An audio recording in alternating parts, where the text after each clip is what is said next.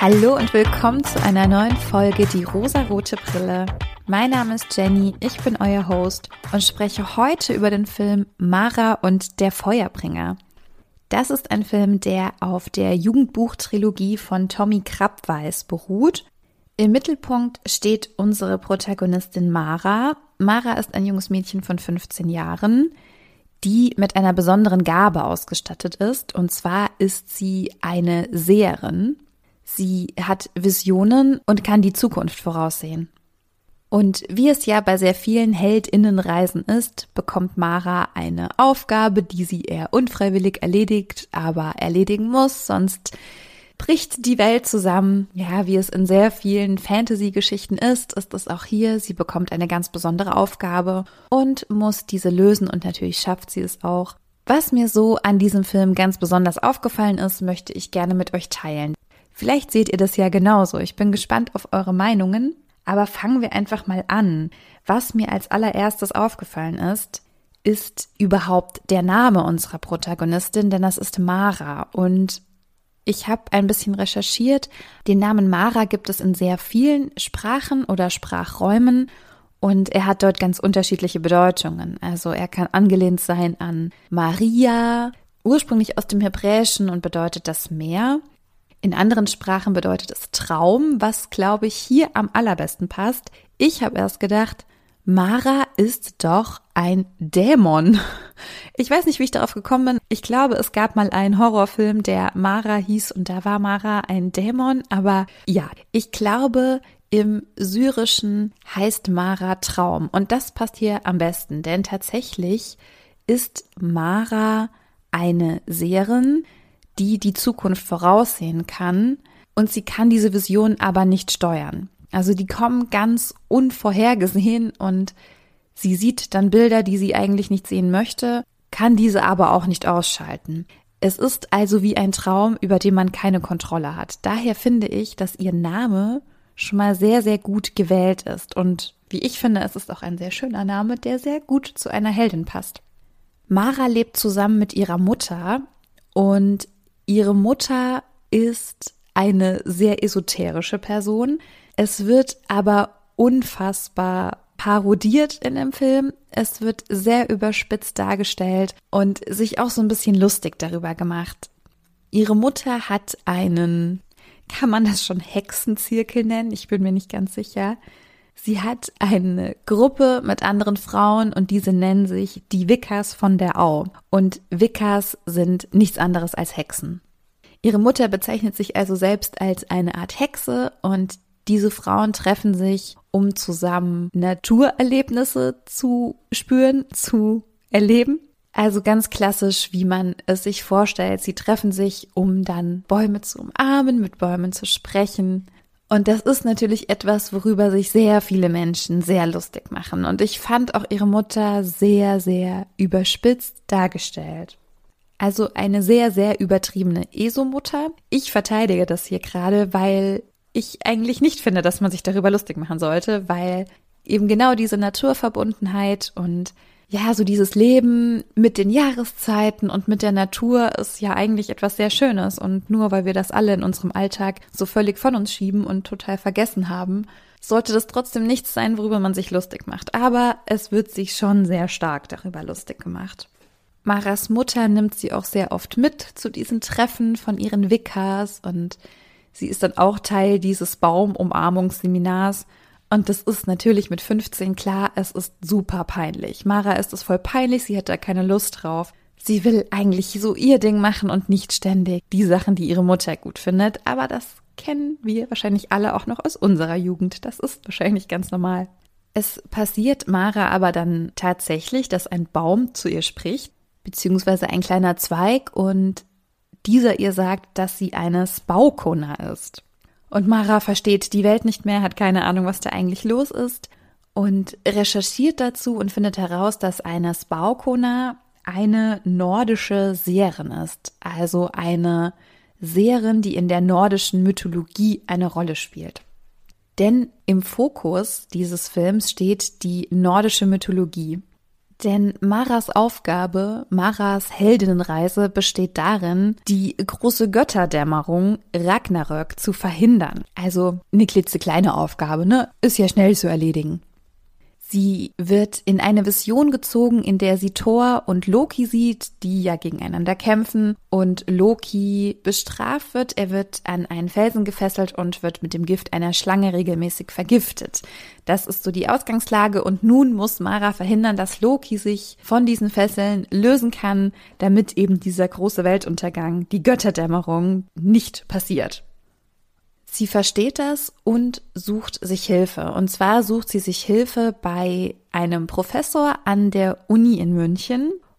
Und sie geht zu Professor Weisinger und versucht ihm so ein bisschen zu erklären, was eigentlich gerade bei ihr los ist. Dass sie Vision hat, dass sie diese Aufgabe bekommen hat. Und wie es natürlich so ist, ein kluger alter weißer Mann, er glaubt ihr nicht. Er glaubt dem jungen Mädchen nicht er macht sich ein bisschen über sie lustig. Er philosophiert sehr viel über sich selbst und seine Arbeit und die Mythologie. Klar, er ist sehr bewandert. Er ist der leitende Professor. Er sagt auch selbst, er wurde so in den letzten Jahren nicht so richtig ernst genommen, weil die nordische Mythologie einen schlechten Ruf hat weil eben in der Zeit des Nationalsozialismus die Nazis genau diese Mythologie so für sich gekapert haben und sie für etwas Schlechtes benutzt haben. Also das kann ich schon verstehen.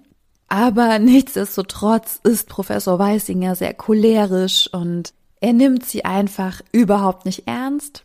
Und Mara geht als sie bei ihm war, hat sie aber etwas gezeichnet, um ihm zu beweisen, hier, ich sehe das wirklich, das ist genau die Vision, die ich habe und das ist tatsächlich der echte Loki und die echten Götter.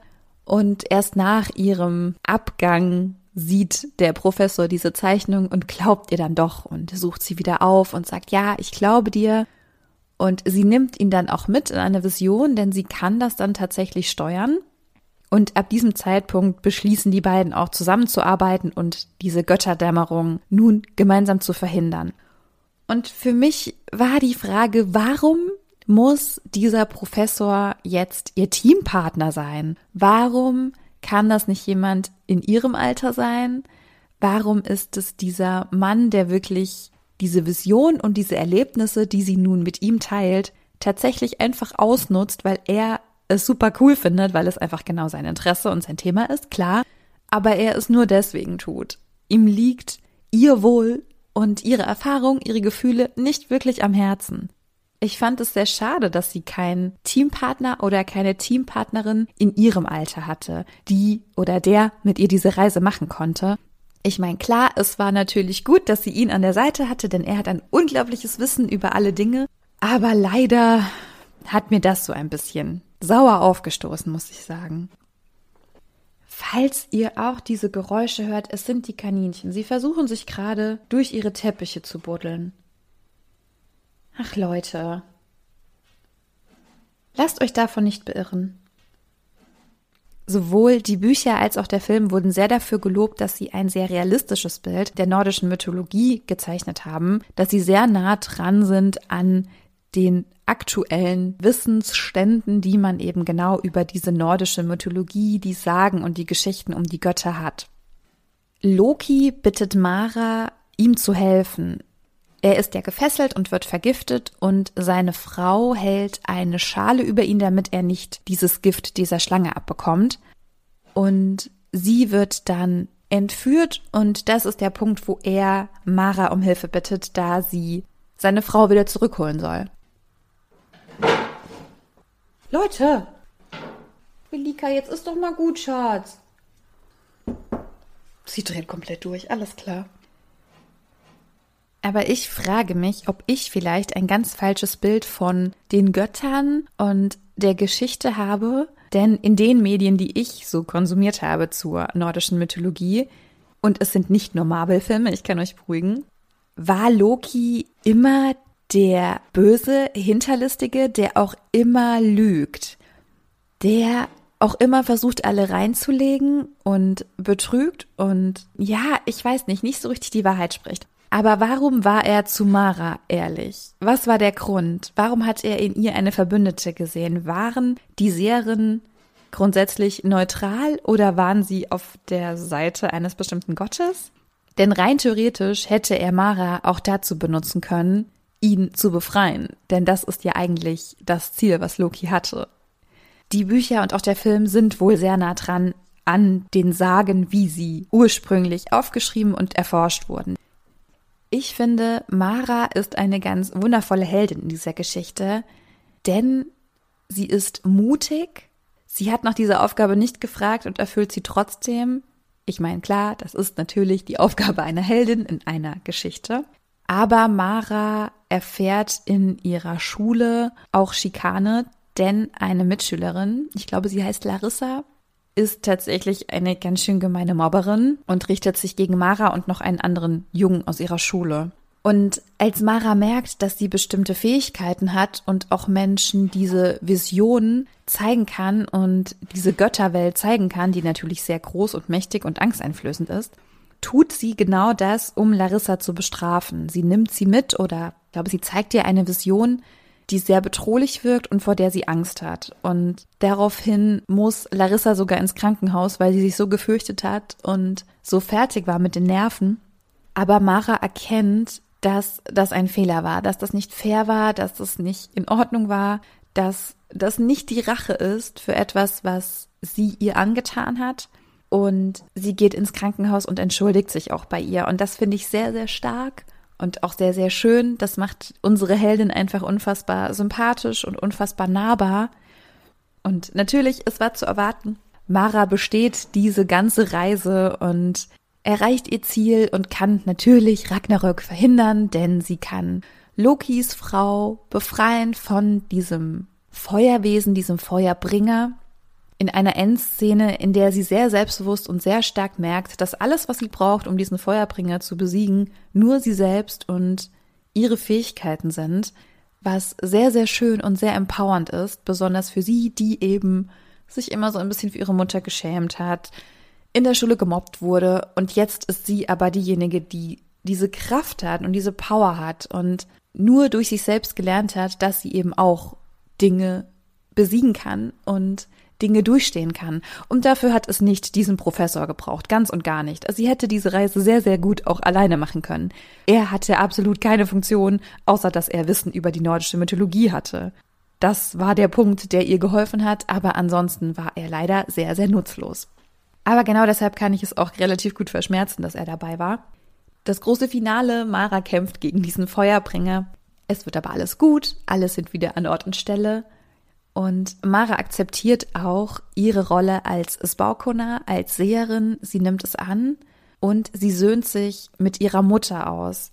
Denn das Verhältnis, wie wir es sehen, war immer etwas angespannt.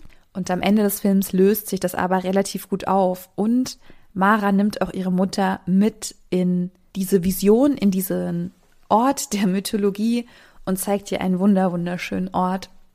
Und alleine das sie das mit ihrer Mutter teilt, fand ich sehr, sehr schön, denn alles, was Mara vorher so gemacht hat, es wurde immer darauf geschoben, ach na ja, die Pubertät, die Pubertät. Und sie wurde immer so ein bisschen belächelt, auch von ihrer Mutter. Also auch sie war jetzt nicht immer die, die alles richtig gemacht hat und immer Mara zugehört hat. Aber dann passiert das. Dann können die beiden sich irgendwie auch ohne Worte aussöhnen.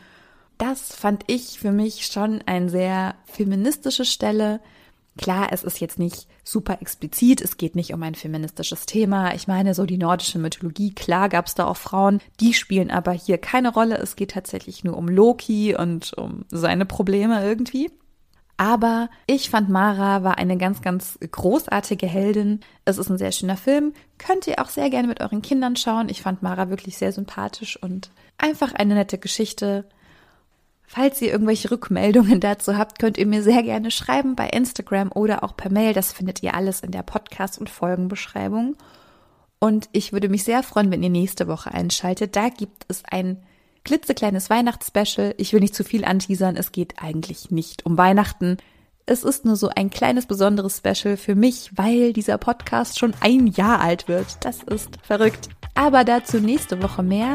Ich wünsche euch eine ganz, ganz wundervolle Woche, eine ruhige, schöne Zeit und wir hören uns dann wieder.